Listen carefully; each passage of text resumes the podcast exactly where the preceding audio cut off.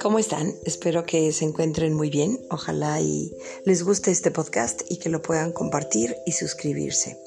Se llama la sobriedad de la vida.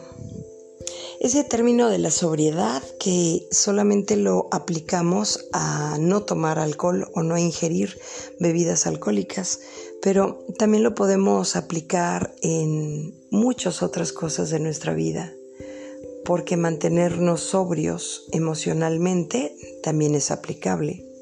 Puedes mantenerte sobrio, es decir, no ingerir de más alimentos o bebidas energéticas eh, o cosas que te puedan generar alguna adicción y que no te des cuenta.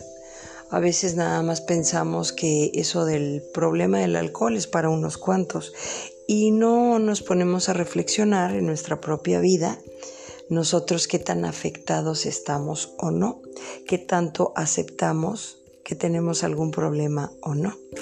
A veces es muy fácil señalar hacia los demás. Es muy fácil estar viendo los defectos de los demás sin ver los propios. Es muy fácil estar apuntando enjuiciando, encasillando, etiquetando a los demás, pero no a nosotros mismos.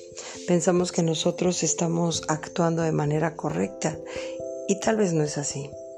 La sobriedad en la vida, ¿cómo la podemos aplicar? De una manera que sea tangible, de una manera que puedas decir sí, sí, sí, sí es cierto, es fácil, es práctico. Eh, me considero una persona eh, estable en las emociones, estable en la economía, estable en las relaciones familiares, estable eh, en las relaciones con mi esposo, esposa, hijos, eh, familia política, etcétera, en la situación en la que te encuentres. ¿Es aplicable o no? cómo cuidas tu parte emocional o cómo enmascaras tus emociones. Una cosa es que cuides y sepas cómo eres emocionalmente y otra cosa es que todo el tiempo estés disfrazando o enmascarando tus emociones porque a lo mejor así te conviene vivir. Tal vez no quieras entrar a un proceso largo de aceptación, de reconocimiento, de mm, cambiar juicios y valores, criterios, etcétera o porque sabes que al enfrentar y abrir esta puerta puedes enfrentarte a muchísima gente y tal vez no estás dispuesta o dispuesto, porque ciertamente eso es un trabajo para valientes, no para cualquier persona.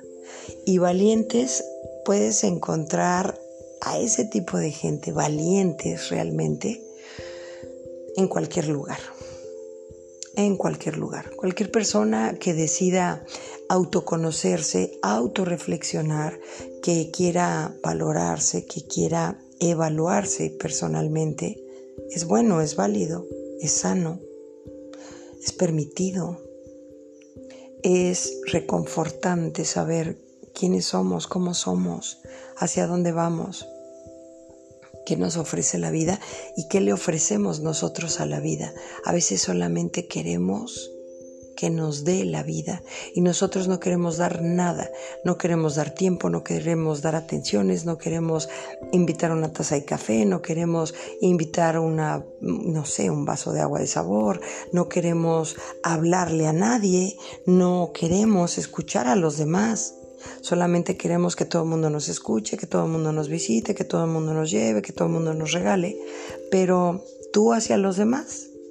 A lo mejor ponemos de pretexto las ocupaciones, la edad, la lejanía, las circunstancias, el poco dinero, eh, no sé, muchas situaciones. Pero no te pones a ver que realmente, aparte de que eres bendecido y bendecida, también puedes brindar mucho muchísimo, más de lo que te imaginas. Hay gente que cree que solamente los que tienen mucho dinero, ellos están como obligados a brindar amistad, a brindar una invitación a, un café, a una bebida, a un no sé. Y los demás piensan que, se piensan que no tienen nada y además no quieren otorgar ni cinco minutos de su tiempo. No quieren escuchar a nadie, no quieren tener esa comunicación con nadie, porque así les conviene creer y pensar. Eso es lo que han querido pensar. Entonces ahí cómo podemos aplicar la sobriedad de la vida. ¿Qué tanto estás aplicando esta parte? ¿Qué tanto estás siendo ecuánime, equilibrado? ¿Qué tanto das, otorgas o solamente quieres recibir? Espero que te haya gustado esta autorreflexión, la puedas compartir. Gracias.